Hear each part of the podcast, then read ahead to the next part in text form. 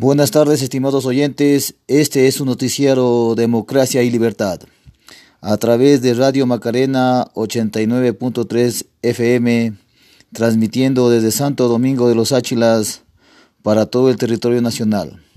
Les saluda Dani Armijos, continuando con las noticias internacionales. Talibanes autorizan a mujeres a ir a la universidad.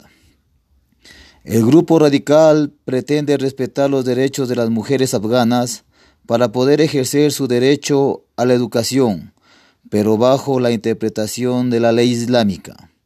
El grupo islamita radical que tomó el poder a mediados del mes de agosto, tras sacar al gobierno preoccidental, prometió actuar de manera justa y equitativa, como lo realizó en los años de 1996 y 2001.